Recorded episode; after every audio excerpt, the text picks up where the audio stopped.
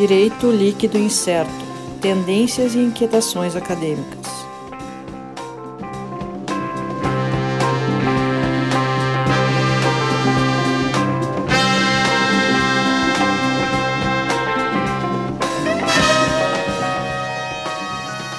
Olá, pessoal. Então, estamos aqui começando mais um episódio do TLI Podcast Direito Líquido Incerto. Né? Uh, aqui eu, Sandro Moraes, nosso time oficial, né? Eu, Alisson Capelari. Olá a todos. Sérgio Gilê. Olá, pessoal.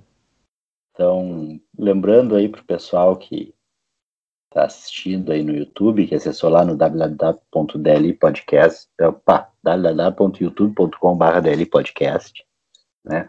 Deixa o like, clica no sininho e se inscreve no canal, clica no sininho para não perder as notificações. Aproveita, para quem está assistindo no YouTube, a gente está fazendo um, um spin-off dos nossos episódios aqui, uns episódios uh, podcast raiz, mais curtinhos, uh, que não são postados no YouTube, são só com áudio. Então procure lá nas plataformas de áudio, Spotify, Apple Podcasts, uh, Deezer, TuneIn, Amazon Music. Amazon Music e vários outros. Também, para ficar mais fácil, acessa lá www.dlpodcast.net.br, tem a lista de todos os episódios com link lá, bem mais fácil de localizar.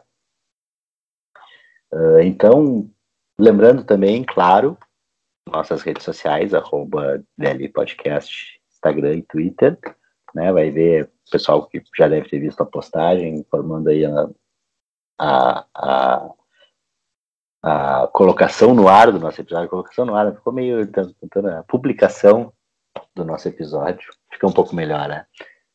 Uh, tá lá, eles são avisados também lá nas redes sociais. E hoje a gente tem esse episódio que a gente gravou agora há pouco, a gente recebeu a professora Elaine Macedo e falamos um pouco de direito eleitoral, né? O assunto era sobre uh, ilícitos eleitorais uh, e o processo judicial para isso. Então, algumas colocações bem interessantes uh, eh, uh, eh, para quem, como eu falei na, durante o programa, comentando com a professora Elaine, para quem não conhece direito eleitoral, né, um assunto bastante, bastante diferente, né, para eu, por exemplo, a brincadeira que eu fiz é o que eu conheço de direito eleitoral, é o que a gente vê nas notícias em época de eleição né, a candidatura que é impugnada, uh, o pedido de, de direito de resposta ou a retirada de determinado conteúdo, só naqueles meses ali de eleição e quando há, na verdade, um processo todo por trás. Uh, então a gente trouxe a professora Elaine aqui, uh, falar um pouco dessa, desses processos eleitorais, né, do, de, da apuração de ilícitos, uh, e também uma matéria que, como a gente fala, acho que a gente chegou a comentar no programa também, que sequer é uh, disciplina obrigatória na grande maioria dos cursos de direito, né? E com uma extrema relevância, a gente vê aí, uh, pelo menos a cada eleição, a gente vê como é importante e quão relevante é o direito eleitoral para a gente não ter conhecimento nenhum. É uma falha, né? E até então, cobrar pessoal... do, do TSE posturas mais assertivas, porque o TCE acumula a função tanto de executivo, de administrar as eleições, quanto de judiciário, julgar as ações eleitorais e tudo mais, e também de legislativo, porque a cada eleição o TSE lança é. as normativas, as resoluções que Isso, valem né? para aquela eleição. Então, é, e é uma e, e eu coloco aqui que eu de minha parte, tem um pleno, total desconhecimento, eu tinha até então, nunca tinha parado para pensar nessa condição. Uh, então, como a gente vê, o nosso, nosso episódio aqui serve também para nós, uh, como uma aula, como conhecimentos, como cultura que a gente está fazendo, e esperamos também para o pessoal que está ouvindo em casa. Então, pessoal, é isso aí. Aproveitem bem o episódio. Não esqueçam de dar o seu like no vídeo lá no YouTube fazer o desafio do like, tem cinco segundos para dar o like, vamos ver se consegue. Estou aprendendo com os youtubers. vamos ver quem consegue dar o like em cinco segundos e depois comenta lá se conseguiu dar o like. Valeu, pessoal, até mais. Ah, Até mais não. Ouçam agora o episódio que tá, gravamos. Isso aí. Até. Olá, pessoal. Então, estamos aqui começando o episódio do DL Podcast, Direito Líquido Incerto. E hoje tô, a gente vai mudar um pouquinho nossa dinâmica aqui. Eu vou passar a palavra direto para o Sérgio Gilea, para ele apresentar a nossa convidada hoje. Bem, uh, o Sandro passou a bola para mim, né, de apresentar hoje a nossa convidada, exemplo do que já aconteceu em episódio passado, em que o Alisson, né, devido à proximidade e à reverência e tudo mais, fez com a professora Ruth Gauer. Dessa vez eu apresento então a nossa convidada, a professora Elaine Hartzai Macedo, especialista e mestre pela PUC e doutora pela Unicinos, atualmente advogada e membro do IGAD, que é o Instituto Gaúcho de Direito Eleitoral. Bem, uh, a ideia hoje é que a professora Elaine nos presenteie com um pouco de conhecimento sobre direito eleitoral e mais especificamente, né, conforme já falado anteriormente, uh, sobre ilícitos eleitorais. Uh, salvo engano, com, algum corte com relação aos ilícitos eleitorais praticados na internet. Então, professora Elaine, a palavra é sua, por favor, Muito obrigada, Sérgio. Obrigada também ao Alisson, ao Sandro e aqueles que vão nos ouvir no tempo oportuno. É, quando eu fui convidada pelo Sérgio para fazer esta postagem, essa gravação, é, eu sugeri a ele que eu trabalhasse sobre um tema é, que fosse transversal entre o processo, processo civil, e o direito eleitoral que é um tema que me é bastante caro, uh, seja pelo uh, o meu passado, trabalhando como uh, magistrada, como primeira presidente do TRE, primeira presidente mulher do TRE, seja porque hoje, como advogada, atuo, além de na área civil, atuo também na área do direito eleitoral. E o corte realizado, neste caso, foi especificamente sobre a questão da tutela jurisdicional aplicada a, aos atos ilícitos virtuais, aos ilícitos virtuais no âmbito uh, da campanha eleitoral. E partindo de uma pergunta bem específica, e nosso objetivo é responder essa pergunta. Há mecanismos processuais suficientes para o combate à desinformação? Pois bem, para enfrentar este questionamento, é necessário, primeiro, uh, partir de uma premissa que diz com a questão do tempo no direito, o tempo no processo e o tempo nas ferramentas virtuais ou digitais. Creio que em nenhum espaço jurídico mais se revela a importância do tempo do que no processo eleitoral e mais precisamente no processo judicial eleitoral. E óbvio, ainda cortando um pouco mais, centrando um pouco mais no âmbito da propaganda eleitoral pelos meios virtuais. E exatamente por isso eu optei por enf enfrentar a questão maior que seria a adequação dos instrumentos processuais à disposição né, do, do, do operador do direito pela questão temporal. Então, começo por aí o tempo no direito e o tempo nas eleições. Saber o que é o tempo não é a mesma coisa que tentar explicar o tempo. Já Santo Agostinho, filósofo e teólogo cujo pensamento muito influenciou o desenvolvimento do cristianismo e da filosofia ocidental, eh, partiu exatamente desta indagação irrespondível. Como explicar o tempo? E conclui Santo Agostinho que sequer podemos falar da existência do tempo, senão enquanto tende a não existir. O passado já não existe mais e o futuro ainda não existe. O presente por si só nada tem a ver com o tempo, pois tão somente é. Tempo reclama movimento.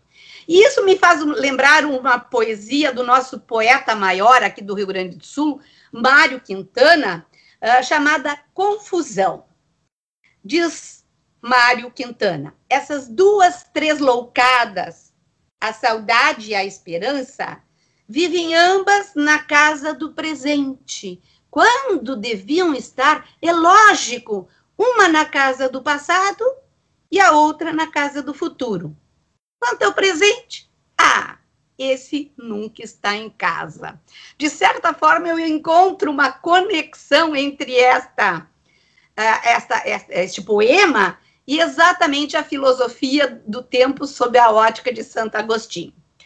Por outro lado, inegável que vivemos o tempo em todas as nossas manifestações existenciais e a nossa percepção do tempo, e aí sim, percepção do tempo, é que pode ser objeto de explicar e de explicação. É totalmente diferente conforme o ângulo analisado. Vamos pegar alguns exemplos. No estudo da astronomia, a tentativa de medir o tempo trabalha com cifras em bilhões, trilhões de anos. A partir da percepção da história, opera-se o tempo através de décadas, séculos, muito eventualmente milênios. Na microcomputação, outra, ponta de tudo isso, o tempo passa a ser medido por nanosegundos, que também, por sua vez, podem ser repartidos. De certa forma, o tempo no direito também se submete a percepções e exigências distintas, uh, em especial quando enfrentamos o tempo no direito material e o tempo no processo, no direito processual. O tempo no direito material ele é quase sempre medido em anos. Por exemplo, prescrição e decadência. Já o tempo no processo, ele reclama prazos muito mais curtos, dias, meses, só muito eventualmente anos. E também pode acontecer em horas. Se isso vale para os processos e as demandas comuns do direito civil ou até do direito penal, mais ainda se acentua a problemática do tempo no processo eleitoral. Processo eleitoral enquanto etapas distintas e sucessivas para a realização das eleições e a diplomação dos eleitos. E, mais especificamente, no processo judicial eleitoral, que representa nada mais, nada menos que as judicializações das eleições, materializando-se através de diversas ações eleitorais típicas e atípicas. A função do processo judicial eleitoral é exatamente compor os conflitos que surgem no curso do processo eleitoral. E o maior dilema para o exercício da capacidade eleitoral passiva, que é exatamente direito fundamental estabelecido na Constituição, que é o direito de ser candidato, o direito de ser eleito, né? e também para os operadores de, do direito, é a questão do tempo. As eleições elas acontecem num tempo muito curto e as propagandas mais curto ainda. Hoje se tem, em média, um tempo de 45 dias para todo o exercício da propaganda eleitoral, que é, por excelência, embora não o único momento em que ensejam as inúmeras ações eleitorais, ou seja, a judicialização das eleições. Não se esgota no âmbito das, da propaganda, mas a propaganda é a que mais alimenta nesse sentido. É, só para exemplificar, não é à toa que uma das acentuadas críticas no âmbito da judicialização dos conflitos eleitorais diz com absoluta incompatibilidade entre o tempo de duração do processo judicial, petição inicial ao trânsito julgado, no caso daquelas ações que levam à cassação de mandato e à sua efetividade. Mais fácil até a gente dizer da sua inefetividade, da decisão relativamente àquele mandato que foi obtido nas urnas, mas ele está sendo imputado de ilegítimo junto ao Poder Judiciário. Vamos imaginar a, seguinte situação: um candidato é eleito, mas ele praticou infrações eleitorais que geram a possibilidade de ser cassado pela Justiça. É um processo de muito peso. Ah, as eleições terminam normalmente no mês de outubro, esse ano, é, muito excepcionalmente no mês de novembro. A diplomação é lá no final de dezembro e a posse no primeiro de janeiro. Como é que nós vamos ter um processo com essa dimensão, com essa compreensão, com essa profundidade de discutir e porque nós temos que preservar o direito de defesa, a ampla defesa, o contraditório, etc, etc. Como é que nós vamos discutir um processo de cassação num prazo tão curto? É impossível, não se consegue, até porque nós temos três instâncias, né? O primeiro grau, o segundo grau e o Tribunal Superior Eleitoral, o que envolve um custo temporal que pode acontecer que a cassação do mandato definitiva só aconteça já quase no final do mandato, quando aquele candidato impugnado, eh, em caráter precário, em razão de uma antecipação de tutela, tomou posse. Só para exemplificar a problemática do tempo no processo eleitoral. Mas o dilema não para aí. As últimas eleições, antes dessas hoje, de 2020, do presente, e a de 2020 em especial, tiveram em toda a sua campanha uh, uma cada vez mais, está muito cada vez mais acentuado a realização da propaganda da campanha eleitoral das redes sociais, sustentada essas redes sociais pela ciência da computação. E pode, ao lado do benefício íncito a esses novos meios de interação, que não são poucos, são muitos, produzir também um efeito deletério, seja no tocante ao número de destinatários alcançados, seja por conta do espaço temporal entre a criação da informação e a sua disseminação, quando nós estivermos frente, frentes à prática de um ilícito virtual. Pode-se afirmar que informação é bom e desinformação é ruim. E sabe-se que uma desinformação pode sim, conforme o seu impacto, o seu tamanho, a sua importância, refletir o resultado das urnas. O fato é que nas, nas eleições, salvo raras hipóteses, mais que dias, horas e minutos passam a ser da maior importância quando se está falando em mensagens e propagandas eleitorais pelas redes sociais, cuja amplitude ganhou dimensões ainda não bem absorvidas no nosso cotidiano eleitoral e jurídico. Pois bem, mas vamos adiante, porque aqui também nós temos uma limitação de tempo. Né? Vamos focar então em dois pontos. Tudo isso para explicar um pouco a problemática que nós temos que resolver. Então, qual vai ser os nossos dois focos? O tempo nas divulgações, mensagens e propagandas eleitorais pelas mídias sociais, que possam configurar ilícito eleitoral, e o tempo da eventual judicialização do uso tido como indevido das redes sociais. Este tema será um pouco mais adiante abordado. Então, o tempo nas redes sociais. Notícias falsas, inverídicas, deformatórias da verdade são amplamente conhecidas hoje pela expressão popular fake news, ou em português técnico, pelo vocábulo desinformação. Não chegam a representar novidade, mas passaram a ganhar um aliado poderoso, que são as plataformas virtuais, qualificando-se por sua, a sua disseminação em massa, aliada a uma velocidade temporal, que os nossos relógios, estou apontando aqui, mas estou sem relógio, que os nossos relógios tradicionais né, não conseguem contar. E isto, obviamente, dificulta muito o seu combate.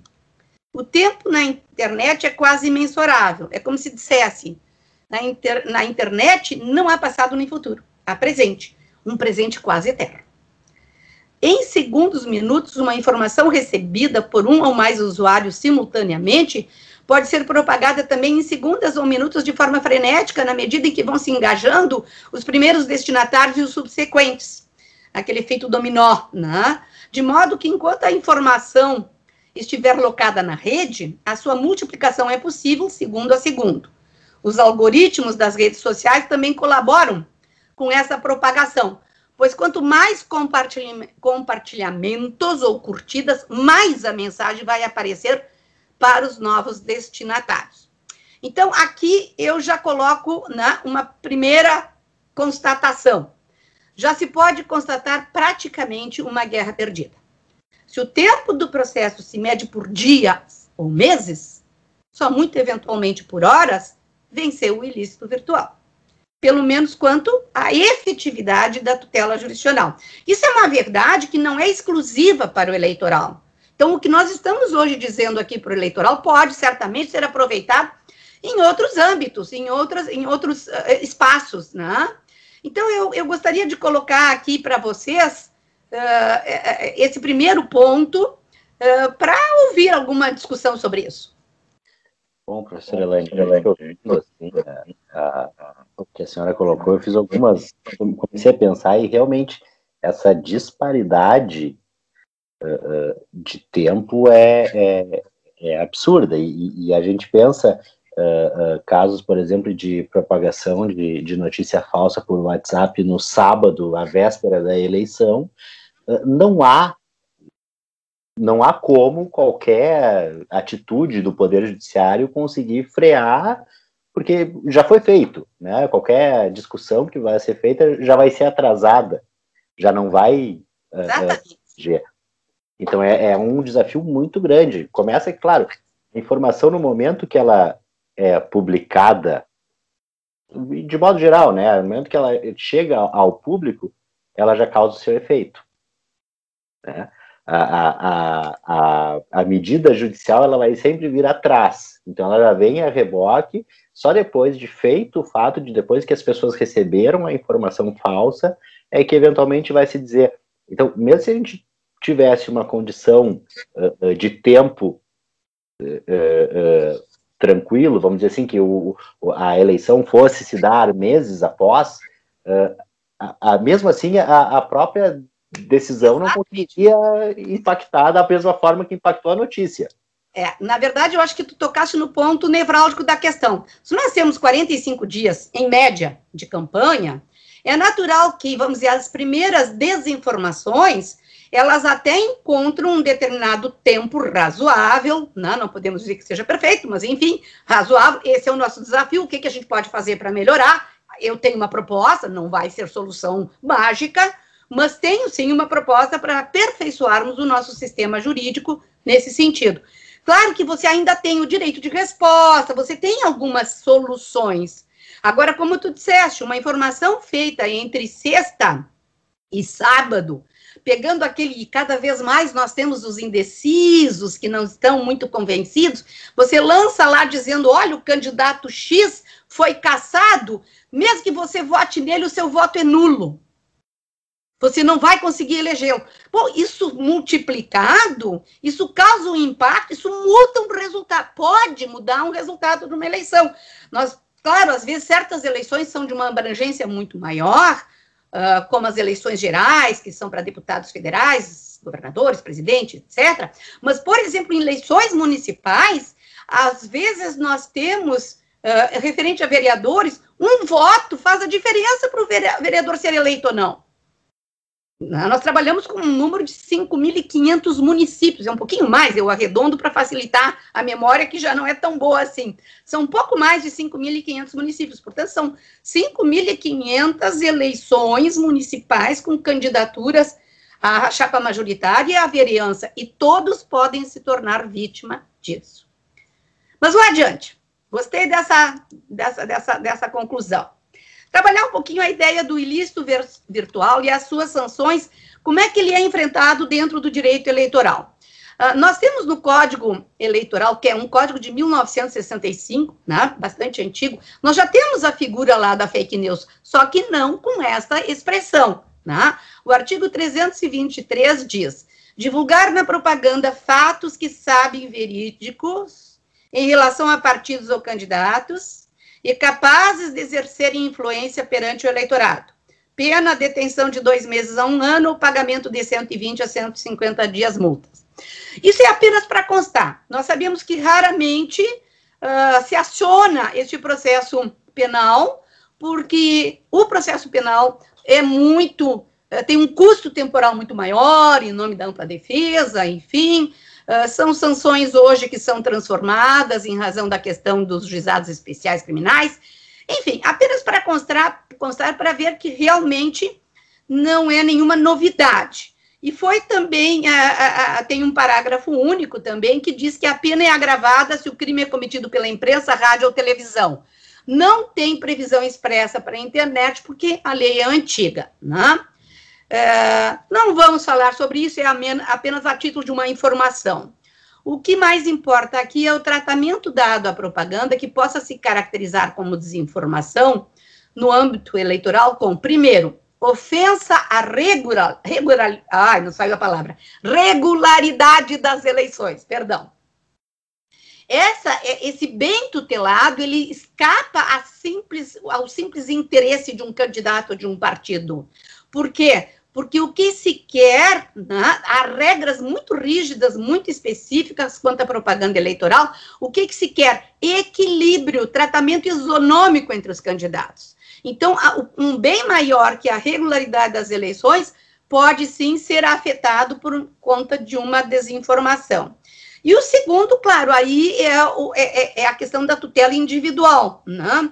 Ao bom nome do candidato, atingindo o candidato naquilo que lhe é mais precioso para o fim da lista cap, a, captação de votos, o seu capital político, a sua história de vida, a sua capacidade de liderança, as suas ações. Então, em verdade, desinformação em relação a isso tem que ser realmente tratado com muita seriedade.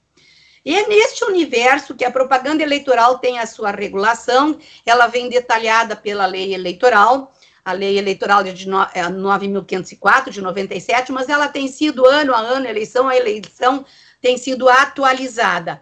Como também resoluções expedidas pelo TSE, o TSE tem este poder de normatizar as eleições, autorizando controle, fiscalização e tomada de medidas sancionatórias, sanções, em geral, sanções econômicas, multas, né? Inibitórias, não fazer, né? E cominatórias, ou seja, comandos para que faça alguma coisa. Rigorosamente, nós temos três caminhos a serem adotados. O mais tradicional vem no direito de resposta, que está regulado lá no artigo 58 da lei, da lei das eleições, uh, que dispõe o seguinte: a partir da escolha de candidatos em convenção, é assegurado o direito de resposta a candidato. Partido ou coligação atingidos ainda que de forma indireta, por conceito de imagem ou afirmação caluniosa, difamatória, injuriosa ou, sabi ou sabidamente inverídica, difundidos por qualquer veículo de comunicação. E no inciso 4, lá está, em propaganda eleitoral na internet. Né? Aí tem todo um procedimento, é um procedimento bastante rápido, bastante célere, né? uh, promove-se a ação, uma representação eleitoral, uh, o pedido de resposta uh, deve ser dado em horas, né? O, divulgar a resposta, o usuário, eu até vou ler para não perdermos o conteúdo. Deferido o pedido, o usuário ofensor, que pode ser outro candidato, pode ser partido ou pode ser até um eleitor também, deverá divulgar a resposta do ofendido em até 48 horas após a sua entrega em mídia, mídia física. E deverá entregar nessa divulgação o mesmo impulsionamento de conteúdo, eventualmente contratado nos termos lá da própria lei que, que prevê essa possibilidade uh, da questão do impulsionamento, que é restrito, mas é possível, né? Pois bem, uh, além disso, nós temos no artigo 57, letra D da lei eleitoral, uh, a questão do direito de resposta, especificamente pela internet, e também, também uh, se comprovado o prévio conhecimento do beneficiário, que não foi o autor da desinformação, ele vai ter que pagar a multa que vai de 5 mil a 30 mil reais. São multas pesadas, não são multas leves, né?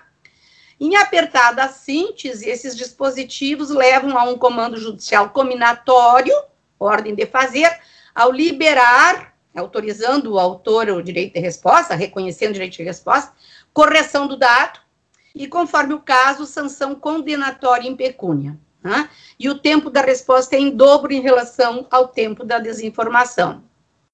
Mas ainda assim, se a gente tentar fazer disso tudo né, uma síntese, nós temos a provocação da justiça eleitoral, a defesa em 24 horas, o comando judicial em 72 horas a partir da postulação e mais ainda o período para a execução.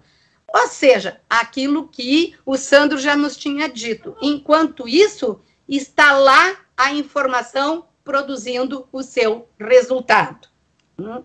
E aí eu chego à primeira conclusão. Direito de resposta é insuficiente para combater a desinformação. É um mecanismo, é um meio, mas a meu juízo parece que é é, é, é, é insuficiente, né? Ele, ele não consegue resolver o problema da desinformação. O segundo ponto que nós temos é a remoção de, ah, de publicações. Isso também está regulado na lei eleitoral. Né? A remoção de publicações foi, sem dúvida, um ganho em relação tão somente ao direito de resposta.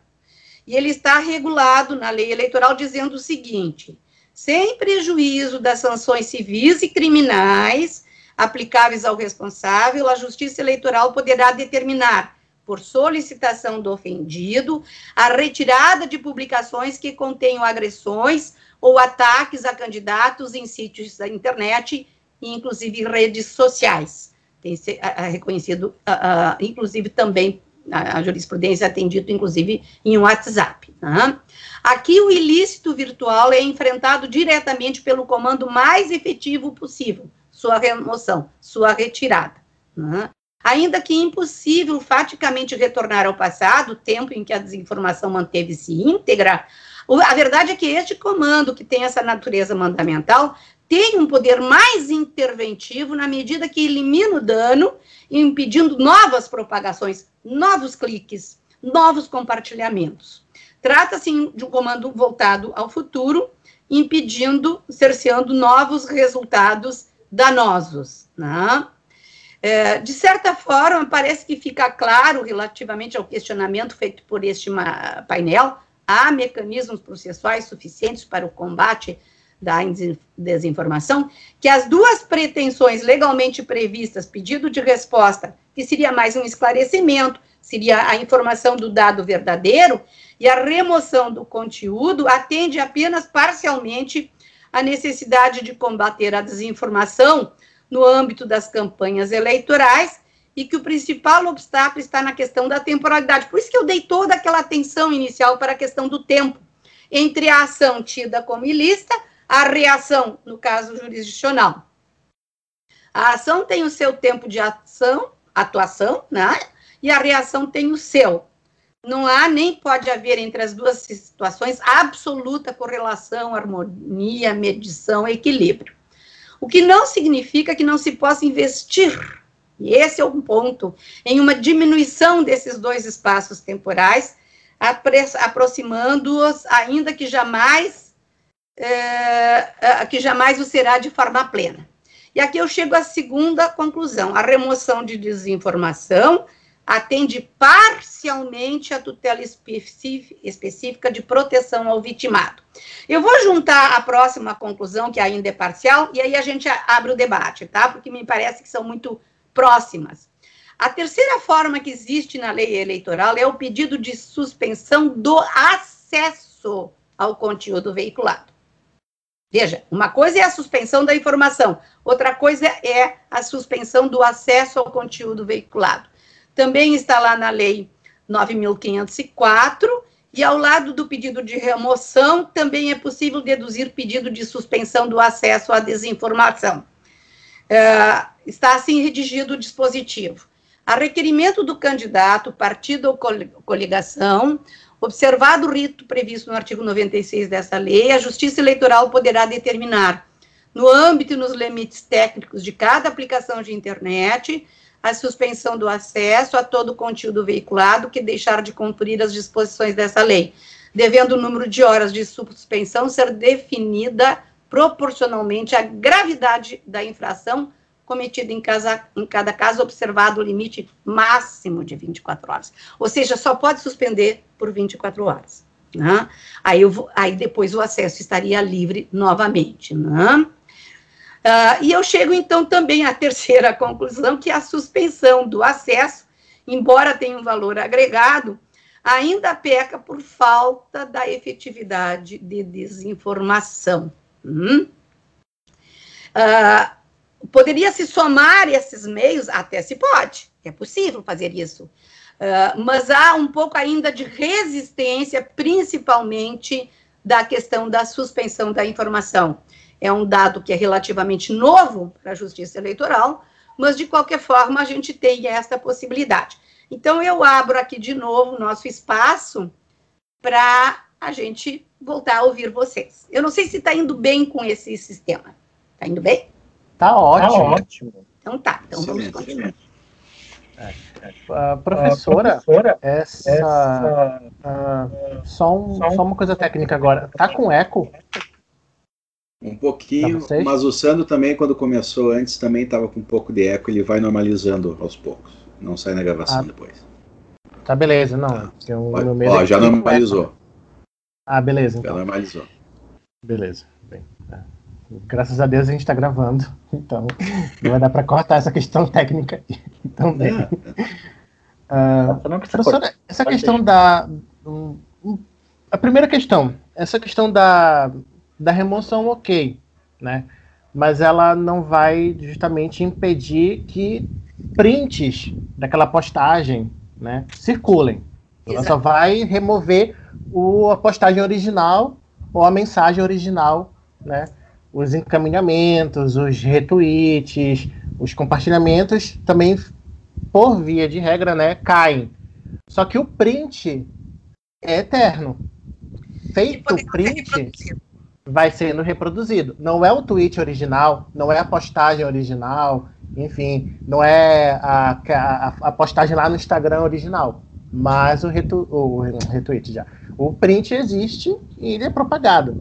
Então, também aí peca, né, a questão da, da, da remoção, porque da mesma forma que é lançado na internet, digamos que eu seja, um, por exemplo, um, um jornalista e minha principal ferramenta, assim, para descobrir o que os, o que o, o, os candidatos estão falando seja o Twitter, e lá no Twitter eu posso colocar para me notificar quando determinado X ou quando o candidato X ou Y fala alguma coisa, tenta alguma coisa. Então, assim que ele posta, eu sei, porque eu sou notificado. E aí, quando eu sou notificado, eu rapidamente printo aquilo.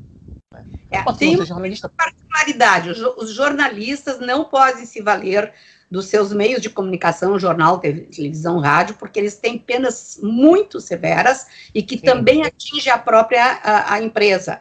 Eles não podem ficar fazendo comentários, eles têm que fazer apenas. Não, claro. Uh, é, então, mas tira a, a, a, condição de jornalista. Qualquer Vamos um pode. Colocar de, de, exemplo, de eleitor. É, por exemplo, quando nós vamos entrar com uma ação em, em, em tutela do nosso uhum. cliente, uhum. o que, que a gente faz? A gente printa até porque, de repente, o adversário pode ir lá rapidamente, retira, né? e a gente então deixa como prova pré-constituída. A gente printa uh, uh, o que foi lançado nas redes sociais uh, e apresenta, junto já com a URL, com aqueles endereços todos né, que uhum. tiver, e a gente já entra com a petição inicial com essa prova constituída, com essa prova pronta. Assim, se por acaso o candidato ou próprio eleitor, normalmente são candidatos, enfim, que fizeram a propaganda que foi passa a ser considerada, claro que ela tem que passar por um juízo de valor pelo juiz. Ela é ou não é uma desinformação? Porque eu vou trabalhar um pouquinho mais adiante, que a gente, na questão eleitoral, e existe inclusive um dispositivo expresso na resolução do TSE, uh, ah, não se pode cercear muito o debate político. Não pode ficar chorando por qualquer tipo de, aspas, Sim. desinformação. Tá? Uh, então, vou dar um exemplo: um candidato que tem quatro ou cinco processos em andamento e não tem condenação. Ah, suponhamos. Vem o seu opositor, ele diz: ele é ficha suja, ele tem processos. Tá? Uh, nós temos inúmeras decisões dizendo: olha, isso aqui ficou dentro do debate político. Ok, ele não é ficha suja porque ele recebeu o registro, porque ele não tem condenação, mas ele responde processo, e isso fica dentro da liberdade da discussão política. Claro que você vai passar por um valor uh, que é sempre a interpretação que o juiz ou o tribunal vai dar. Mas a gente já viu decisões nesse sentido, de que chamar o candidato de ficha suja, mesmo que o candidato não tenha, não tenha uh, nenhuma condenação, até porque se tivesse, ele teria o seu registro subjúdice, né? E então, o que, que sobra para este candidato? Sobra ele ocupar os seus espaços. Olha, eu não sou ficha suja. Eu respondo o processo, mas eu estou me defendendo. Esse processo vai ser julgado improcedente. Eu tenho registro, não tenho nenhuma condenação. Então, existe uma certa, um, um certo equilíbrio de liberdade das expressões. Para ser considerada, ela tem que ser realmente muito ofensiva. Sim. Ela tem que ter características de evidente mentira. E eu vou usar aqui a palavra mentira até para chamar a atenção do nosso ouvinte, né? para ser bem, bem realista. Né? Uh, agora, se, se uma postagem que já foi proibida e é repassada em um outro candidato ou eleitor repassar, este, este, esta outra pessoa, esse candidato, este eleitor, ele corre o risco de também ter sofrer uma ação, né? para retirar a postagem, para dar o direito de resposta, conforme o caso, ou para ter a, a, remoção e, eventualmente, a suspensão uh, do acesso, né? Então, ele também se sujeita, porque o, o eleitor também se sujeita às sanções eleitorais da desinformação.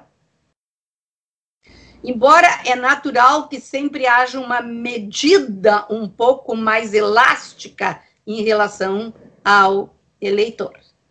Não Sim. sei se, se consegui né, esclarecer. É, é, é excelente.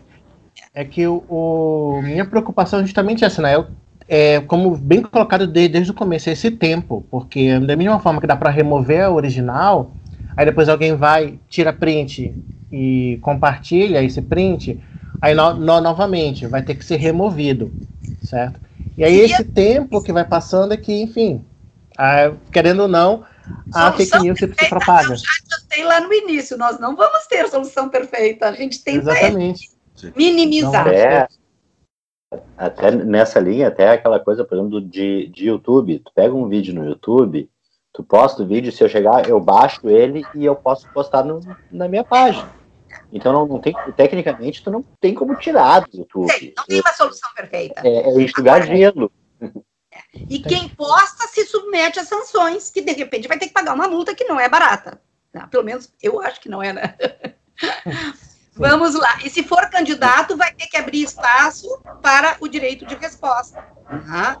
E candidato, é muito ruim o uso do direito de resposta, porque ele tem que abrir nas suas mídias, no seu tempo, uh, o, o, o espaço para o outro candidato entrar ali e falar em termos eleitorais, isso, isso de certa forma freia um pouquinho.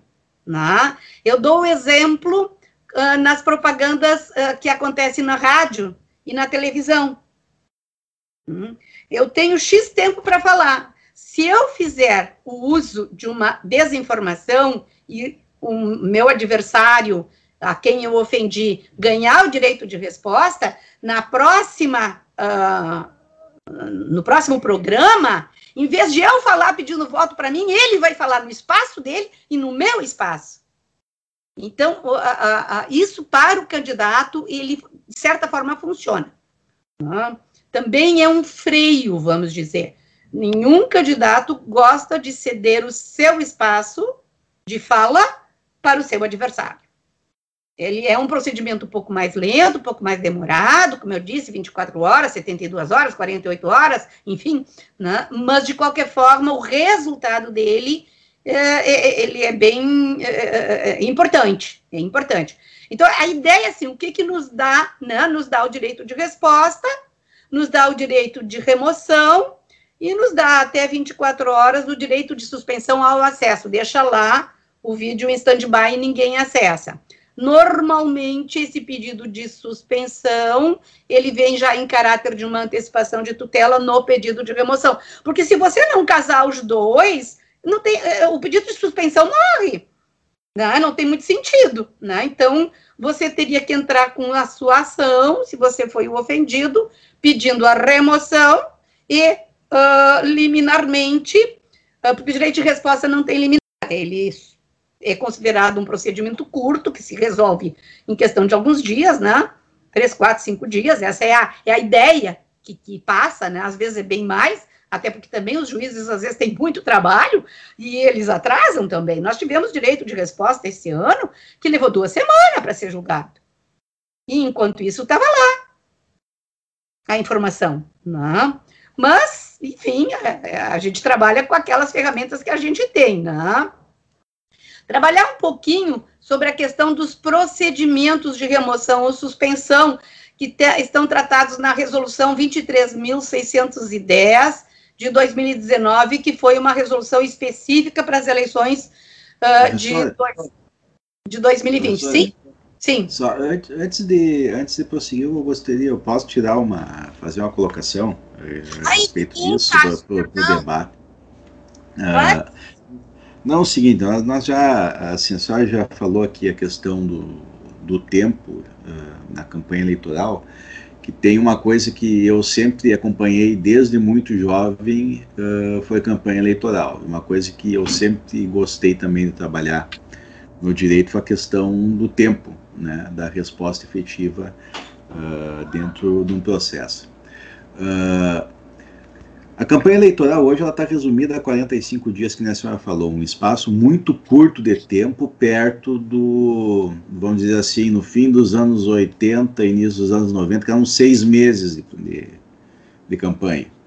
Eu sou do tempo quando eu era pequeno, a propaganda eleitoral na TV era cinco meses de campanha, uma hora e meia depois do almoço, uma hora e meia depois do telejornal e antes da novela debates e. É isso aí, Sérgio, não adianta fazer cara feia. Era isso mesmo. Meu Deus, é muito é, tempo. Muito Os tempo. Começa um ano antes. É. Uhum. das prévias. É. E, e assim, uh, fake news, uh, ou boatos, como se falava na época, isso aí é, tinha. Boatos. Certo. Boatos. Uh, trabalhando tanto no, tanto no macrocosmo, por exemplo, de uma eleição presidencial, quanto no microcosmo de uma eleição municipal. Cada um tinha a sua efetividade, cada um tinha o seu meio de divulgação. E a questão da virtualização, para mim, não é novidade. Quem já morou em cidade pequena sabe que, em vez de o que hoje é, é WhatsApp e Twitter, um tempo atrás era boca a boca fofoca que corria solta, certo? E a efetividade da resposta jurídica é não acompanha essa velocidade. Muitas vezes, efetivamente, não é, porque a gente está tratando num, um, numa, num município, por exemplo, pequeno, de tradições políticas, brigas de família ou coisas que, que estão aí há 50, 60, 100 anos atrás, que estão personalizadas ali e, e assim, e não é o judiciário que vai acabar com isso ou que vai dar alguma efetividade isso daí. Hoje nós temos uma campanha muito rápida. Em 45 dias, uma, uma campanha instantânea. É muito difícil alguém virar uma eleição, vamos dizer, que, tá, que começa a campanha já tendente para um lado. E essa, e essa questão da urgência faz com que as medidas adotadas pelos candidatos ou pelos cabos eleitorais ou dentro de uma campanha sejam mais potencializada, tem que dar uma resposta muito mais rápida. E assim, dentro, dentro do judiciário, dentro do Ministério Público Eleitoral, como é que é vista essa questão de reação efetiva, assim, por cima? Claro que a gente, a gente tem essa legislação, a gente tem a resposta que procura ser dada, mas assim, o que, que a gente vê no, num futuro de campanha eleitoral daqui a seis anos, eu vejo que vai ter a segunda eleição para presidente daqui a seis anos. Eu acredito que a campanha eleitoral vai ser completamente diferente disso que a gente está vendo hoje. Não sei se vai ser mais rápido ou mais devagar. Alisson, essa é uma preocupação que tem sido debatido na comunidade eleitoralista, né? deste encurtamento. Este encurtamento aconteceu, se eu não estou enganada, na reforma de 2015, pegando a eleição de 2016 em diante. Antes nós tínhamos em torno de 80 e poucos dias de campanha, né? não chegava a 90. É, mas, de qualquer forma, uma das questões que foi levada em consideração com a, aquela reforma uh, eleitoral e que veio reduzir para 45 dias de campanha, é, um dos argumentos utilizados foi a questão da economia, né? que se gastava menos com menos tempo de campanha, mais tempo de campanha, mais despesas. Né? Lembre que a gente veio a partir de 2014 com a questão da Lava Jato, uh, foi muito ligada à questão das eleições, porque era através das doações das pessoas jurídicas uh, que se fez todos aqueles desvios de dinheiro. Então, isso estava muito interligado com o processo eleitoral. E uma das primeiras, uma, a medida mais forte foi a vedação uh, que hoje persiste, né, de que haja doações por pessoas jurídicas. Essa foi a mais direta, né? A, a, a, a, injeção foi ali direto na veia. Outra foi a diminuição do tempo de campanha para encurtar o custo das campanhas. O que, que se tem feito como forma. Você sabe, né? O Brasil é o, é, é o país do jeitinho. O que, que aconteceu paralelamente a isso, a essa mudança? Começou, na verdade, pré-campanha é vedado na lei eleitoral. Essa palavra a gente usa, mas usa assim de uma forma muito popular, porque qualquer pré-campanha é vedada na, na, lei eleitoral. Então se usa de uma forma assim um pouco é, informal, né? O que que nós temos? Nós temos um artigo específico que diz lá não é considerado pré-campanha. Dois pontos. E aí tem uma série de medidas que o candidato pode fazer, ações que o candidato pode fazer, e que se ele fica no que não é verdade, fica dentro desses limites, né, ele acaba usando assim um português claro, né, desmistificando isso. Ele acaba começando a campanha dele seis meses antes das próprias convenções. Lá pelo mês de março este ano, o pessoal já estava fazendo campanha. Só que não essa campanha nos termos oficiais específicos. O que, que eram feitos? Isso aconteceu esse ano, mesmo com a pandemia, mas também aconteceu ah, nas eleições de 2018. É, os candidatos começavam sem pedir voto, sem isso, sem aquilo, tudo aquilo que era vedado, que poderia caracterizar a campanha. Né? Não pode dizer que eu sou candidato, porque ele só vai ser candidato depois da convenção partidária. O que ele pode dizer, olha, se o meu nome, eu sou um pré-candidato, eu estou à disposição do partido, se o partido me escolher, o que, que ele pode fazer? Ele pode trabalhar uh, no sentido assim, eu sou uma pessoa que eu estudei muito sobre a questão uh, da saúde nas comunidades da periferia, trazer o seu currículo, se autoelogiar, né? Se ele já foi gestor, trazer o seu histórico, isso tudo ele pode fazer. E o que, que é isso, gente? Isso é campanha. Mas não é considerado pré-campanha, então pode ser feito. E, eu, e o que houve de lives, porque, claro, 2020 teve mais uma particularidade, que foi a Covid. O que houve de live, vocês não imaginam. E a gente participou muito dessas lives do meu escritório, porque a gente também acompanha o candidato, tá? Desde que haja contrato para isso, né? o pré-candidato, a gente acompanha desde então. Por quê? Porque ele pode criar uma situação de infração que venha prejudicar depois dele o registro dele. Então, você tem que fazer desde o início um acompanhamento. Claro, se, se foi contratado para isso. E nós fomos, com alguns candidatos, nós acompanhamos desde o início, nós fizemos lives para vereador, nós fizemos lives, e os candidatos, a gente organizou essas lives que eles participavam, a gente cortava o que não podia fazer, o que, que é isso? Uma orientação jurídica absolutamente legítima, lícita, não tem problema nenhum. Né? Então, na verdade, nós já temos um processo de campanha que não ganha nome de campanha porque pré-campanha é vedado. Né? Uh, existe alguma discussão sobre tentar regulamentar isso um pouco melhor. Então, na verdade, hoje não está, a não ser isso que eu mencionei, que é os atos que não são considerados pré-campanha e que os candidatos que são mais atinados que estão lá, linkados, que estão atentos, fazem uso disso. O candidato que não fez uso disso, ele, ele já começa a corrida atrasado. Né? E, e, isso vale tanto para as eleições municipais como as eleições gerais. Né? Haverá uma modificação no futuro? Bom, a, a lei eleitoral ela, ela, é, é, ela tem reformas praticamente a cada eleição. É raro uma eleição que não teve uma lei que não fez uma modificação.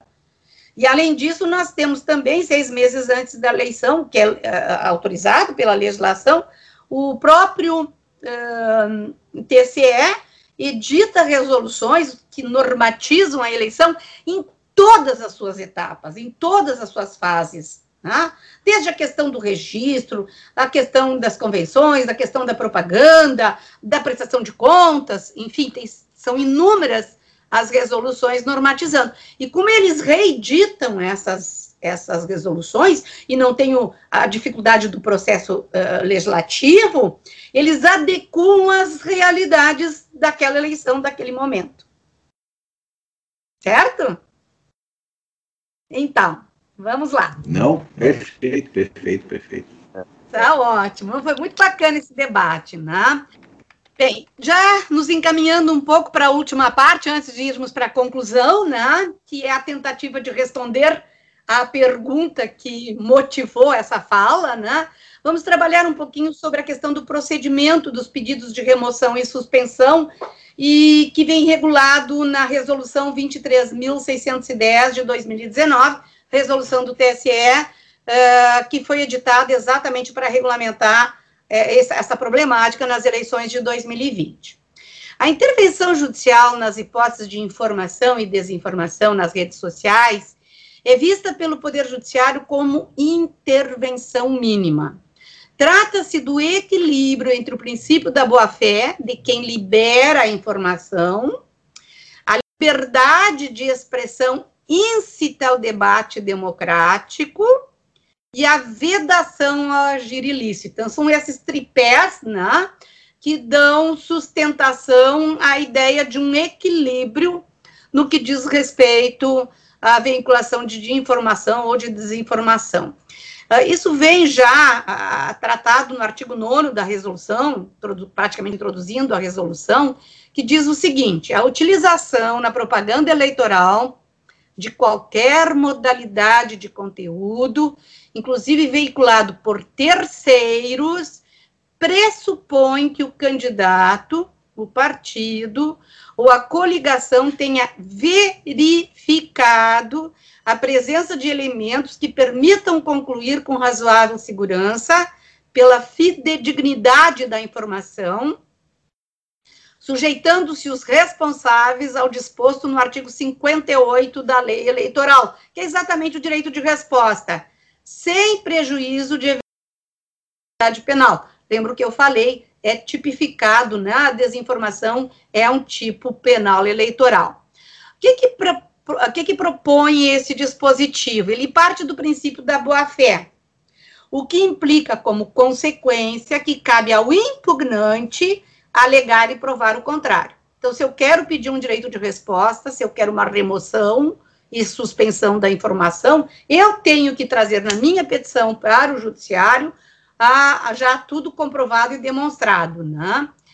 Até porque em, ah, até prova em contrário, perdão, presume-se a informação como legítima. Então, eu tenho que demonstrar que ela é mentirosa, que ela não é verdadeira. Né? Cabe a mim, que estou impugnando, demonstrar isso. Por outro lado, até em conformação com essa regra, sobrevém a adoção do princípio da intervenção, intervenção judicial mínima ao efeito de assegurar o debate democrático e a liberdade de expressão, que na disputa eleitoral sempre estão sujeitos a uma carga emocional muito forte, por conta de todo um comprometimento com escolhas, ideais, paixões políticas. São regras do jogo que nem a lei, nem a justiça eleitoral devem cercear, abortar. Ah, essa liberdade de expressão na campanha eleitoral é muito importante. De sorte que a intervenção judicial há de se dar pela exceção. Tem que haver violação às regras eleitorais ou ofensas a direitos de pessoas que participem do processo eleitoral. Mais adiante, no artigo 38 desta resolução, ao tratar sobre a remoção do conteúdo da internet, diz o seguinte: a atuação da Justiça Eleitoral em relação a conteúdos divulgados na internet deve ser realizado com a menor interferência possível no, no debate democrático. E cita ainda, amparando esse dispositivo que é de uma resolução, a lei eleitoral. Então, temos, eh, temos que concluir que a imputação deve vir muito bem definida e comprovada. Tanto é que reclama sua aceitação, decisão fundamentada, não se prestando outro sim, a simples informação de ausência de identificação do usuário.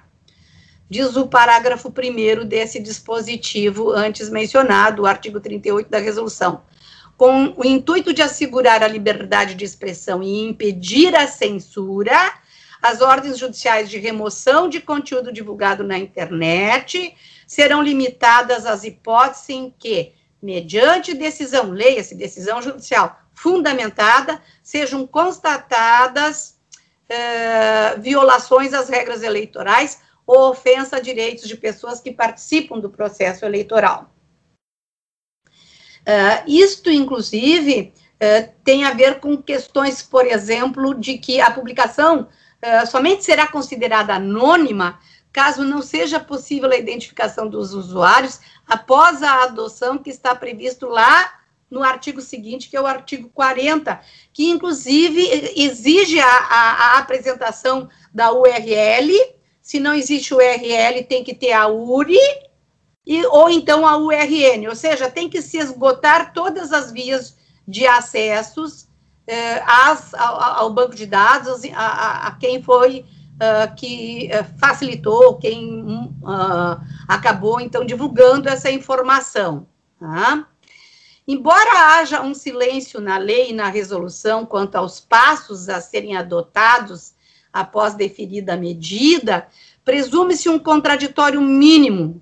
Portanto, uh, o parágrafo 38 no o parágrafo 7 do artigo 38, corrigindo melhor aqui a citação da lei, prevê expressamente uma decisão de mérito transitada em julgado, que obviamente não se confunde com decisão liminar de comando de remoção. Então, mesmo que haja a concessão de uma remoção, ela tem que, sobre, ela tem que se suceder na sequência, uh, sob pena de a controvérsia processada perante a, justi a Justiça Eleitoral ter que ser remetida para as vias ordinárias, o que não se quer, então, tem que ter uma decisão final para poder uh, configurar o trânsito em julgado. Já no procedimento previsto para o pedido de suspensão de acesso ao conteúdo impugnado, uh, a resolução limitou-se lá no seu artigo 36 e seus parágrafos a repisar o constante da repisar o constante da lei eleitoral sem qualquer outra contribuição. Uh, de qualquer sorte, o que que nós temos? Eh, para o enfrentamento do procedimento, e a gente já tinha explorado lá no início o procedimento do direito de resposta, né? a remessa que o próprio texto legislativo faz no sentido de ser observado um procedimento genérico criado lá no artigo 96 da lei eleitoral, pressupõe sempre o quê? Defesa da parte reclamada, né, da parte ré, recurso contra razões, contraditório, duplo grau de jurisdição. E é onde nós entramos aqui numa quarta conclusão, que vai anteceder a, a, o meu fechamento do tema, né, que os procedimentos previstos na lei eleitoral e nas resoluções do TSE para os três caminhos possíveis, direito de resposta, remoção ou suspensão, eles estão, ao fim e ao cabo, comprometidos com um processo tradicional, onde nós temos uma defesa, mesmo que não seja ampla, mas temos uma defesa assegurada, temos o contraditório, temos uma sentença, possibilidade de recurso, trânsito em julgado. Bom, o que nós temos que concluir a partir disso? Isso não é bom para a efetividade do chamado tempo real das informações e desinformações contraditório e duplo grau de jurisdição, ainda que vetores do devido processo legal, confrontam diretamente a efetividade das decisões. É no momento em que eu abro contraditório e duplo grau de jurisdição, eu encolho a ideia de efetividade das decisões. Em especial quando exige um tempo processual absolutamente incompatível tá, com o tempo das redes sociais e a velocidade que essas informações ou desinformações são processadas. E aí fica né, aquela indagação. A gente começou com uma indagação, estamos re, renovando a indagação e vamos tentar uma resposta, que não é uma resposta milagrosa, mas é uma tentativa de melhorar um pouquinho esse cenário, né? Como vencer esse impasse. Esse capítulo, que eu considero a conclusão do nosso, da nossa fala, né? Eu intitulei ele, assim, coisa de professora, né, que se organiza nos temas, né? Decisão versus julgamento. Uma mudança de paradigma para combater a desinformação. E começo dizendo o seguinte: a guerra entre o tempo no processo e o tempo nas redes sociais é quase uma guerra vencida.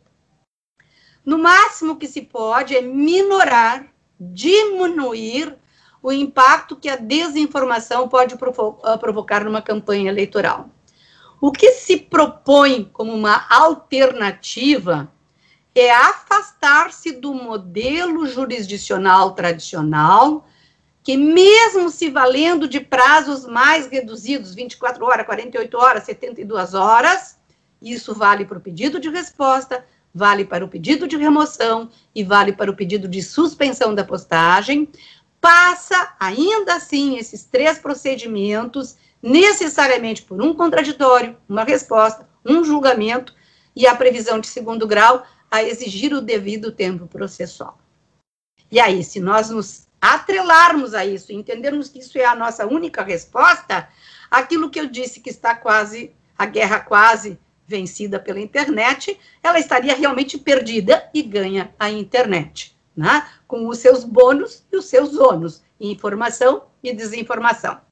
É preciso, como alternativa, abandonar o dogma da tutela da verdade e da certeza, que estão íncitas ao contraditório, ao duplo grau de jurisdição e outros quejandos, para se adotar a tutela da aparência.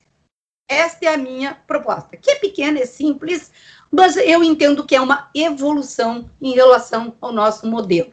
Fugirmos da tutela da verdade e da certeza e adotarmos a tutela da aparência, única capaz de, tanto quanto possível, e vocês, com as intervenções de vocês, vocês já também afirmaram isso, né? É, de que é difícil, a 100% nós não vamos encontrar, combater o efeito deletério do tempo na circulação da desinformação pelas redes sociais. Ora, o sistema jurídico brasileiro ele conta com dois exemplos que se vale da tutela da aparência. Um deles é as medidas protetivas da Lei da Maria da Penha, que obviamente aqui não serão trazidas como fonte de inspiração, porque a base dos fatos é muito diferente.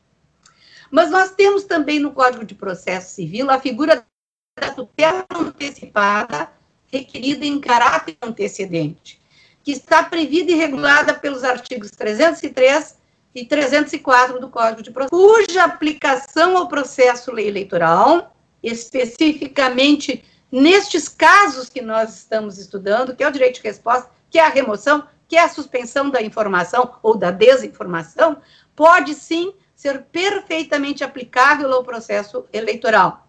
Até por força do artigo 15 do CPC, que determina que na supletivamente pode ser aplicado uh, as regras do Código de Processo ao processo judicial eleitoral, guardadas as devidas proporções. Né?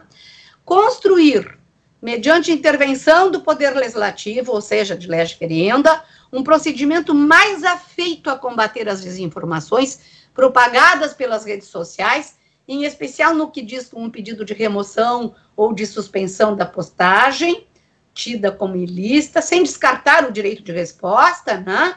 a partir de uma petição fundamentada, seguida de uma decisão, não julgamento. Porque decisão e julgamento não são sinônimos. Uma decisão altamente interventiva, que expresse um juízo de valor sobre os fatos e o direito alegados, a ser cumprida imediatamente. E que, uma vez cumprida, na ausência de qualquer defesa, que poderia ser uh, uma ação própria, ou que poderia ser um recurso, como é o caso lá no artigos 313 e 304 do CPC, se a parte não recorre, né? É, por parte do requerido, consagre-se no tempo, dispensando seu processamento ou mesmo julgamento posterior.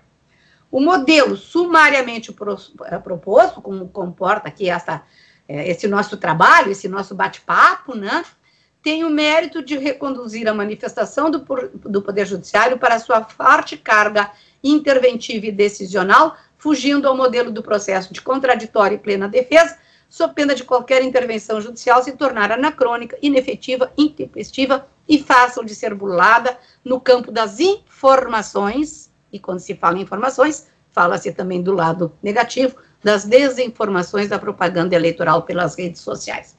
Esta é a resposta que eu oferto de uma maneira muito simples, muito modesta, para a gente aperfeiçoar o nosso sistema de combate à desinformação no âmbito das eleições, o que não impede que seja também aplicado em outros tipos de demanda, em outro, uh, outros tipos de conflitos. Fico à disposição de vocês. professor Elaine, Elaine agora, agora e, e, aí a última frase, frase foi bem que eu estava pensando. É, do jeito que estamos hoje na sociedade, é, me parece que essa, é, essa necessidade vai ir para outras esferas também. Né? A gente não pode uh, uh, tratar tudo com o nosso modelo processual tradicional.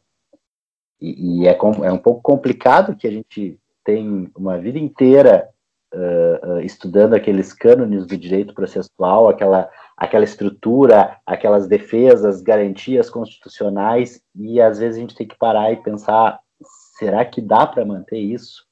Até que ponto a gente não tem que que derrubar um pouco algumas coisas que a gente tem como verdades absolutas, né, uh, uh, visando essa efetividade, porque realmente não há, não há como.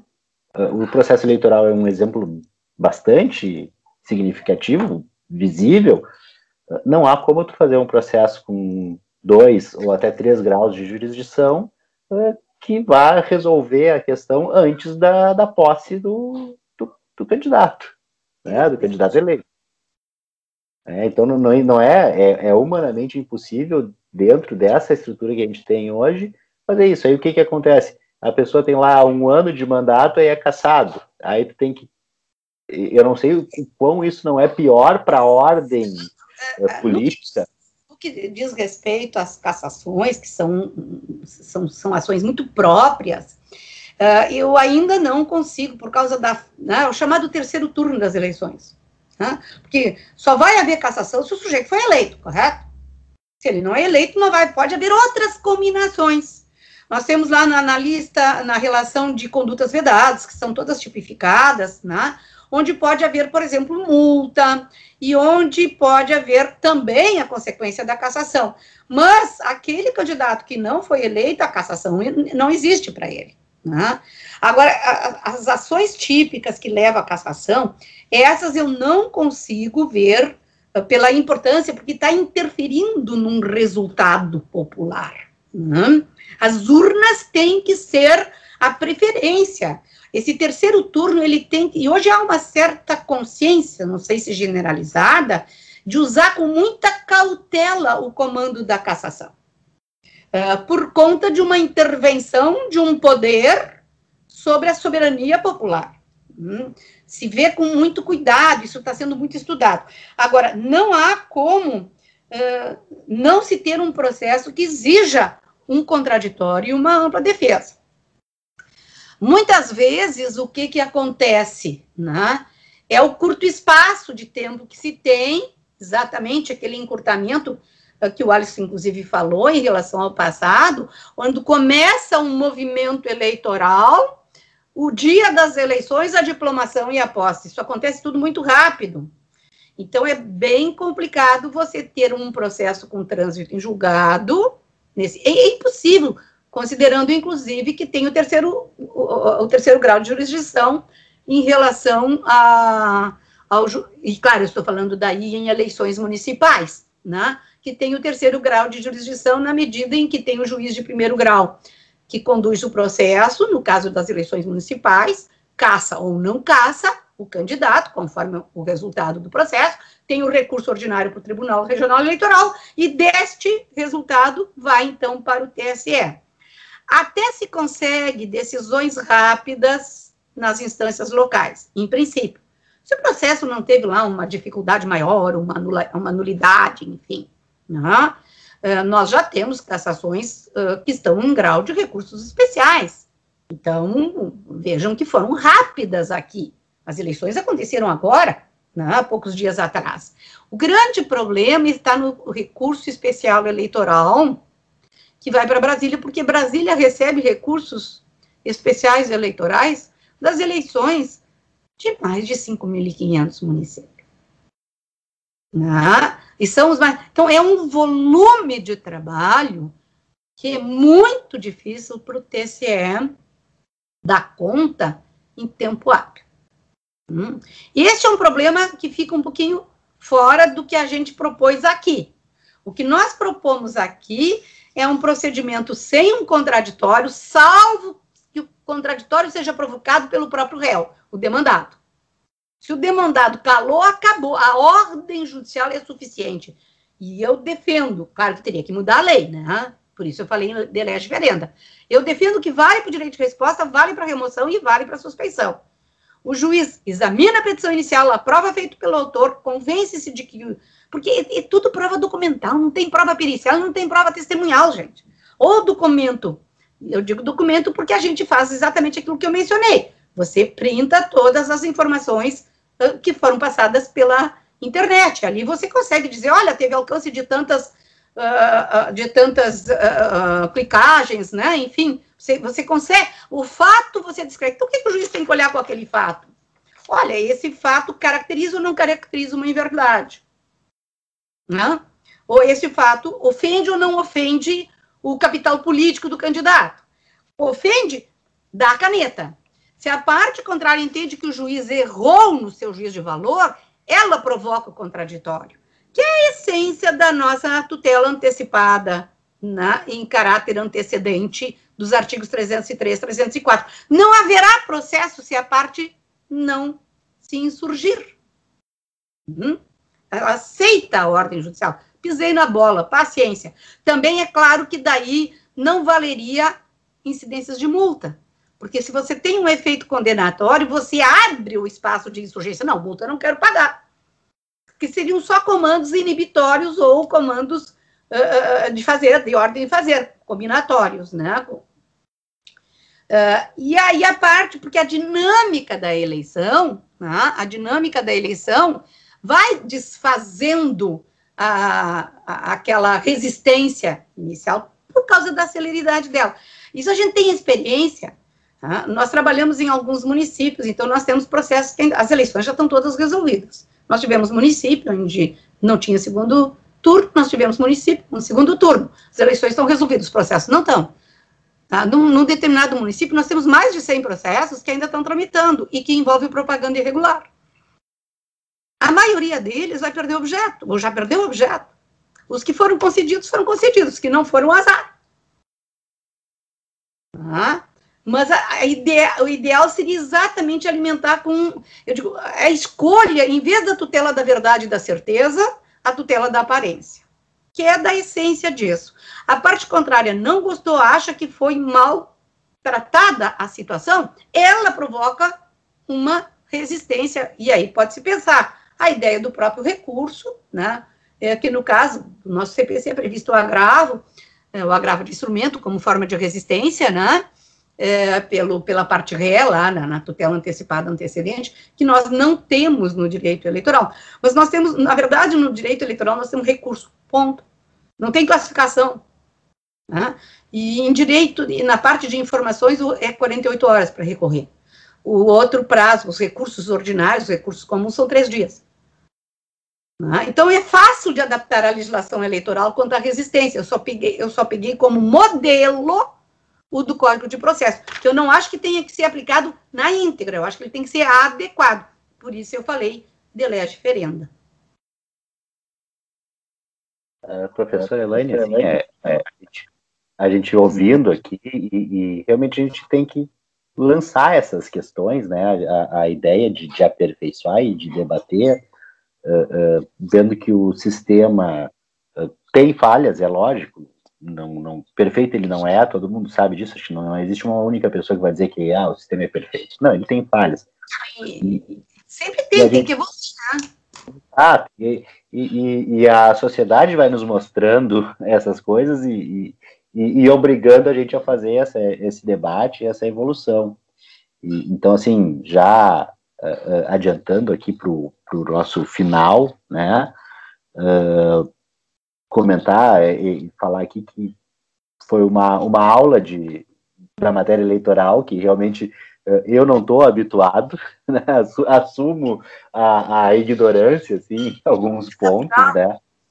Uh, a gente, o que o, sou assim, o, o que eu entendo de direito eleitoral é o que a gente vê na notícia sobre os, o, que é, o que acontece nas eleições. Então, a impugnação de uma chapa, que a gente teve aqui no caso de, de Porto Alegre, uma chapa que foi impugnada do, do candidato a prefeito, do Fortunati, né? Uh, Então, assim, a gente vê, eu pelo menos tenho só. Né? É, é, só tem é. notícia. Então, Mas veja que foi dito aqui, pode ser aproveitado também essa questão da, da, da celeridade dos processos, uh, que nem sempre só uma questão de uma antecipação de tutela resolve, né? Pode ser aplicada em outras hipóteses uh, de desinformação e de ofensa a, a, uma determinada pessoa que pode se refletir muito seriamente na, no seu currículo, na sua atividade, né? É, e, e, considerando esse tempo, justamente esse tempo da, da rede social, que é, que é muito instantâneo, né, um, é, é, é muito rápido, então realmente essa, é, esse modelo, talvez para esse tipo de, de desinformação, até além, indo além do, do eleitoral, com certeza. Pode ser fazer o devido diálogo, né? A transversalidade das, das, dos nossos processos, né? Um pode ajudar o outro, né? É. O, eu queria comentar só mais uma coisinha, né? Uh, quando eu fiz o, a disciplina do doutorado, que tinha a professora Elaine ali uh, ministrando a disciplina, uh, que a gente tratava de tribunais superiores, enfim, foi muito legal porque justamente eu fiquei com uma parte que foi tratar da justiça eleitoral. O que é a justiça eleitoral, afinal? Né? Ela, ela, ela tem esse lado legislativo, esse lado executivo e esse lado judiciário. Né? Então foi muito legal isso, foi muito bacana. E, assim, depois de, de, de, de estudar né, toda essa parte, depois surgiu um artigo com a professora Elaine, que a gente também trata dessa questão de propagação de fake news em WhatsApp, como na época o TSE né, teve um déficit de juridicidade aí, que, enfim, né, a gente viu o resultado que deu. Uh, sim, sempre me. me a, eu não dava muita bola para direito eleitoral. Foi depois da disciplina da professora Elaine que eu deslanchei e hoje eu me interesso muito. Então eu, tô, eu, tenho, eu tenho sempre acompanhado as, as mudanças, enfim, e estou sempre com isso na, na cabeça. Então, assim, eu vejo uma, um acompanhamento, né? Assim, é muito legal. É, eu sou suspeita para falar, né? Eu amo direito eleitoral e eu gosto muito de explorar o aspecto do processo judicial eleitoral, que só nos últimos quatro, cinco, seis anos é que passou a ser mais, a receber uma atenção maior da doutrina. Dez anos, talvez, vamos esticar um pouquinho isso. É, ele foi sempre muito negligenciado nas regulamentações, na doutrina e na jurisprudência. A partir das eleições de 2012 por aí, 2010, eh, 2012, é que começou a haver uma preocupação maior e um estudo maior sobre a questão do processo judicial eleitoral, que é esse espaço onde os conflitos eleitorais têm que ser resolvidos, né? É, e, então, até porque é uma coisa que está em crescimento, e eu até assim, eu comento aqui, é, com muito orgulho, Há uma comissão que está sendo conduzida, um trabalho que está sendo conduzido pelo TSE, para se rever as normatizações de um modo geral. Até com um futuro proposto de um novo código eleitoral, de fazer uma revisão. E o ministro Faquim é o coordenador desse tra trabalho, e ele montou uma comissão, já teve uma fase inicial, uma espécie de pontapé, e agora nós vamos entrar na segunda fase. E para esta segunda fase, Uh, eu fui nomeada pelo ministro Fachin, eu integro uma comissão. Vamos ter, inclusive, a nossa próxima, a primeira reunião desta segunda fase, depois de amanhã. Eu recebi um material, amanhã eu vou estudar bastante esse material, uh, só que foi dividido em diversos setores, foi né, feito um desdobramento.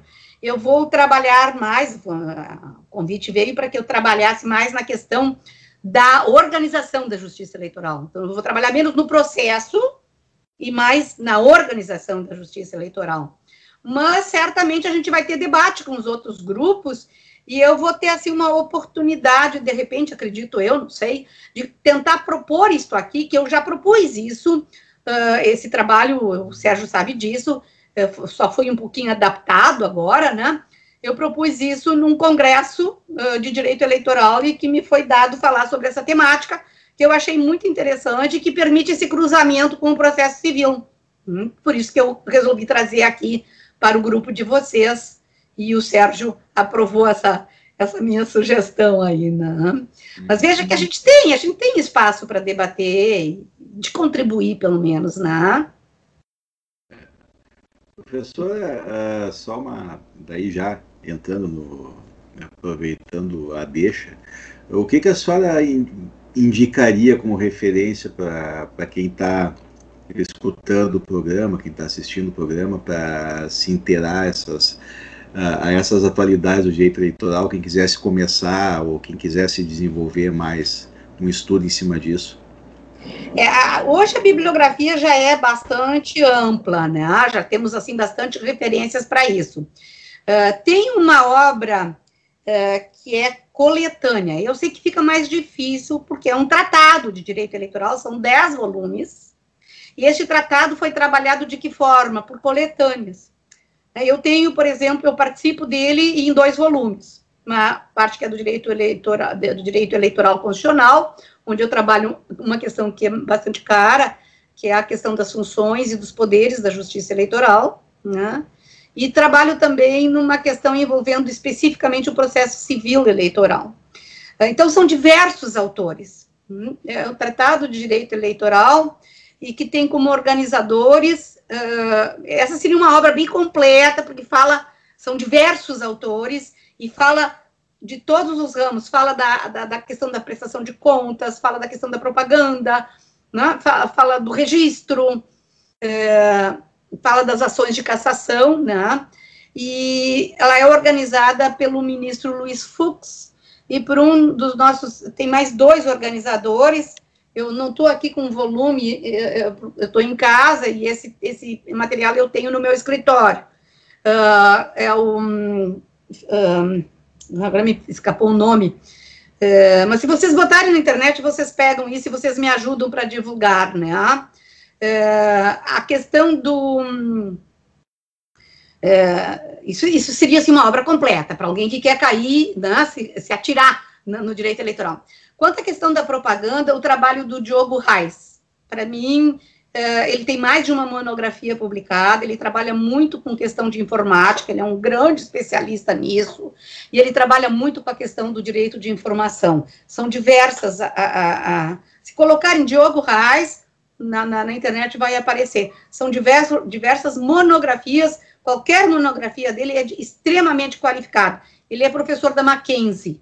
Uhum. Uh, tenho trabalho, uh, se querem mais assim um estudo, eu tenho aqui um, um volume, esse aqui, me perdoem, esse aqui, ele, ele não está atualizado, é de 2014, mas tenho de 2000, uh, eh, que foi publicado agora 2019, não, que é Direito Eleitoral, Direito Eleitoral, né, do Rodrigo Lopes. Esse eu tenho. É. Tem, tem Esse eu tenho da Verbo. É, é, é, a última não é da Verbo. Essa aqui, o meu não é recente. Esse aqui é a quarta edição. É que, eu, como eu mencionei antes, os nossos livros, eles são todo, toda a equipe trabalha, então eles estão concentrados no escritório. Este aqui, como nós tínhamos a edição de 2016, a de 2018 e agora a recente, 2020, eu acabei trazendo esse para casa porque tem assuntos que se repetem, evidentemente, né? Mas é, é, esse, esse é um verdadeiro, assim, é, primeiro porque ele, tra ele trabalha os principais tópicos, né? Ele tem esse, esse, essa ideia de curso, de curso, né? E ele, então, eu, eu diria assim, quem quer se iniciar, comece com esse aqui. Comece com esse. Porque é, é, é um dos nossos grandes prata da casa, né, gente, aqui do Rio Grande do Sul. E é um dos grandes juristas, ele é citadíssimo por tribunais e outros do, doutrinadores. Então, uma, algumas sugestões aqui que me, que, que me passaram agora de memória, tá? Bom, professora Elaine, muito obrigado pela presença aqui com a gente. Foi, com certeza, assim, um, como já falei, uma aula de direito eleitoral, de propaganda eleitoral, processo eleitoral, é, coisas que a gente não está habituado normalmente. Acho que é, até não, não sei hoje como é em curso de graduação, mas me parece até que nem é disciplina obrigatória, né? E a gente vê com uma importância que, que pode, e, e como a, a, a, formação profissional hoje está tá devendo nesse ponto, né? Então, professora, muito obrigado. Uh, agradecemos demais aí. Sérgio, Alisson, valeu. Pessoal, escutem ali, uh, tá, tá acompanhando, né? Pode acessar lá no www.dlpodcast.net.br, nosso site, para ver os outros episódios que foram lançados, né? Uh, lembrando, redes sociais, arroba DLI Podcast, no Instagram e Twitter. Acessem lá, curtam nossas postagens, uh, youtube.com.br DLI Podcast, vai estar esse vídeo também, além de claro, quem está assistindo já, já, já viu esse vídeo, né? Mas todos os nossos outros episódios.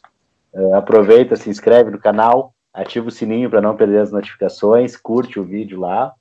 E é isso aí. Muito obrigado. Valeu, professora Elaine. Valeu, Sérgio. Bom trabalho. Valeu. Valeu, e olha, logo mais na madrugada aí, hoje é o quê? Hoje é terça, na madrugada aí de segunda para domingo, né? A gente sempre volta no, no tempo. Vamos estar tá lançando aí o nosso manual de fake news para as eleições de 2022. Tá certo? Do DL Podcast. Valeu, pessoal. Obrigado. Boa noite a todos. Tchau, tchau. Tchau.